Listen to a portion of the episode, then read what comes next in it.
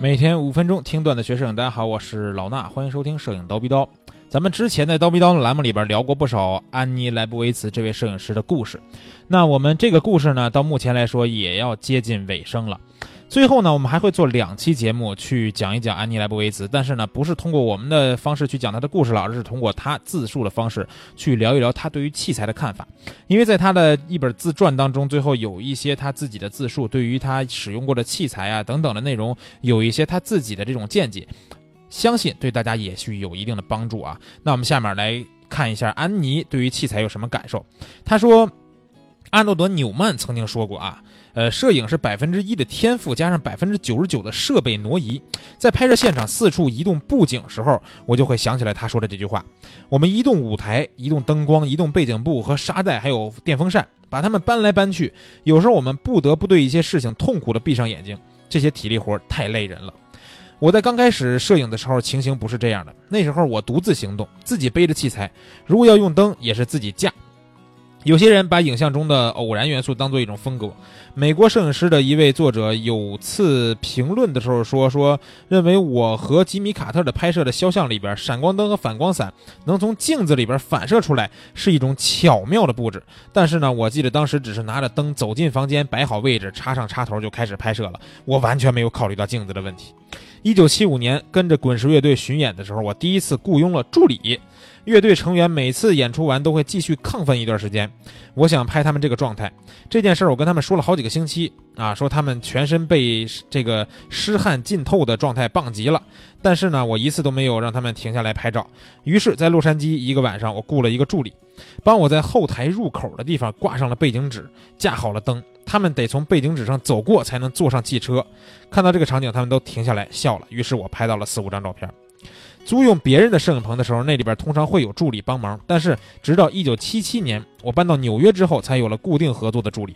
1981年，我有了第一个摄影棚。这时候我才雇佣全职的助理，但我觉得这种新状态让人抓狂。助理不会自动看到你所看到的东西，每个人眼中的世界都不同，即便他们就站在我边上，往往也不知道我要做什么。我观察过理查德·阿维顿的工作场景，不明白为什么达不到那样的状态。阿维顿不用告诉助理把灯搬到什么地方，似乎潜移默化的他们就全都能懂了。这种状态来自于多年的合作。后来我不得不学着在拍摄前开始部署任务，但我不喜欢这么做。他感觉不对头，让我感觉现场失去了神秘感。助理的职责范围很宽泛，随着时间的推移，助理开始承担我最初设想的那些没想到的角色，比如在预先布光的时候，他们是不可或缺的替身，这是非常重要的工作。其实布光时候用替身啊。总不是特别的理想，哪怕是专门为某个人量身请的替身，他们和拍摄对象的身材比例还是不同，每个人身体的五官和比例也都不一样，所以预先布光时候感觉啊一切已经到位了，但是等你真正的拍摄对象走进来，你才发现啊实际上光线还是不对。一段时间以后呢，呃，他用了一个好的替身啊，就是尼克，成了一个非常好的替身，以至于后来我都不想用他了，因为怎样打光他看起来都不难看。呃，我的助理常常会尝试新的器材。解决摄影棚里边的灯光问题。我前一个摄影棚是切尔西的一个陈旧的双车库，非常大，天花板特别高，这是我梦寐以求的摄影棚。但是我遇到它并非必需品。我最好的照片都是实地拍摄的。无论如何，这个摄影棚太大了，里边有很多不必要的器材，情况常常失控。拥有摄影棚就像拥有一辆高级跑车，它并不能帮助你拍出更好的照片。现在我的办公室里边有一间助理室，里边。准备了刚适合这个简易肖像拍摄的器材，另外还会有会议的区域。我的工作室经理和档案管理员分别有自己的房间，啊，图像后期处理工作呢在专门的设计室里边完成，其中有好几个电脑工作台。这个街区有好几个器材到位的摄影棚可以租借，而且必要时我也可以在任何地方搭建移动摄影棚。另外，他还说到了相机和胶卷的这个。呃，自己的看法，他说我的第一台相机是美能达 S R T 零幺零幺，这个事儿咱们之前也讲过了，配了五十五毫米的一个镜头，它的景深比三十五毫米镜头浅，视野范围呢也就相对窄一些。当时旧金山艺术学院的学生大多数都用三十五毫米镜头，但是我买不起镜头，所以呢，这个五十五毫米镜头被我用了大概一年的时间，这是个很好的学习过程。用广角镜头的时候，你会变得很懒散。用五十五毫米镜头呢，让我对把什么东西放入取景器里边呢十分有意识，这有助于我学习观察和构图的原则。五十五毫米的镜头基本不会产生畸变。如果要拍近景，就得靠近一点；如果要拍的广一点呢，就得退后一点。接触摄影一年之后，我决定要把它当做我的事业，所以呢，依依不舍地卖掉了美能达，换上了尼康的 F 相机和三十五毫米镜头。学校里边其他学生用各种各样的相机，最普遍的还是尼康和莱卡。我一直习惯镜头直接取景，用一个单镜头反光照相机，用美能达或者尼康之类的单反相机。你所看到的就是记录在底片上的画面。用类似莱卡之类的旁轴相机呢，你通过边上的取景器去取景对焦，而不通过镜头本身的光学系统。一旦从单反相机开始，你就很难换成旁轴。用旁轴啊，如果稍不留意的话，照片的底部就会裁切掉很多，而且上部的空间。就会太大。据我所知，很长很多长时间使用徕卡的摄影师，比如像博列松，他们甚至不需要目镜来取景。苏珊·桑塔格告诉这个安妮说，有一次卡雷这个博列松坐在他自己的对面啊，相机放在膝盖上，他都没意识到说博列松在给他拍肖像。早期的滚石杂志是印在十一乘十七英寸廉价的新闻纸上，对折放在这个报刊上出售，因此呢，这个封面大小大概是八点五英寸乘十一英寸的竖构图。用尼康这个。幺三五相机拍竖构图很不舒服，我甚至觉得画面会有畸变。在一九七八年之后，杂志的这个开本变得更方了，所以呢，安妮也开始尝试着用哈苏相机拍封面。你只要把画面两边裁掉一些，就可以用作滚石杂志的封面了。而杂志内页的照片依然用尼康相机拍摄，因为哈苏的成像太清晰，锐利的有些不自然。你看这个是不是跟我的感觉一样？啊，不习惯用太锐的。更大的底片能带来更好的图片质量，但你无法传达那种简简单单走进房间拍下照片的现场感。这好像不是摄影了。加上我常常曝光过度，这些作品看得越来越不自然。我大多数早期概念的这个拍摄都用哈苏相机。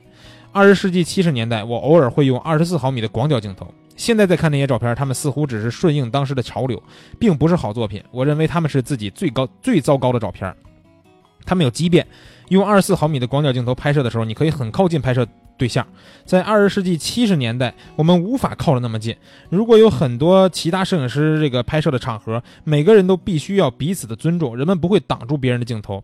然而到了二十世纪八十年代，我开始为这个名利场杂志工作的时候，情况就不同了。有一次去纽约报道黑帮老大约翰·戈蒂的庭审现场，我带着自己的小相机去了法庭。然后发现其他摄影师都在用特别广的镜头，大时大当时大家用的都是十四到二十四毫米的镜头，摄影师呢也都直接站在这个拍摄对象面前去拍。